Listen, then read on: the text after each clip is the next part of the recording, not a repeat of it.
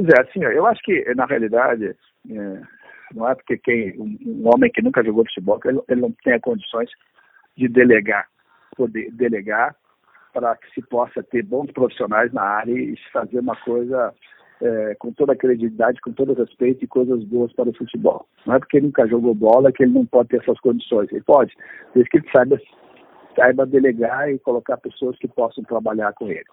É, no caso, também acho que o, o, é, o, jogador de futebol, né, ele tem condições de também, se, tiver, não significa que sendo jogador ele possa ter todas as condições de ser presidente. É, eu acho que são duas, mas ele tem algumas vantagens evidentemente, desde que ele tenha também consiga delegar para executivos executar aquelas funções que são mais burocráticas. Então, evidentemente, evidentemente, quando coloque Platini e Zico, evidentemente que eu gostaria de ver, embora tenha uma relação com o Platini, eu preferia, eu preferi o Zico, evidentemente, por uma questão de amizade, por uma questão de seriedade, por uma questão de, de, de, de, e disse para ele, liguei para ele quando ele colocou, ah, pode contar comigo se precisar alguma coisa. Então é isso, eu acho que nós temos que procurar criar situações é, para que se possa ter uma melhora do nosso futebol. Agora, isso vale para todo mundo, sabe?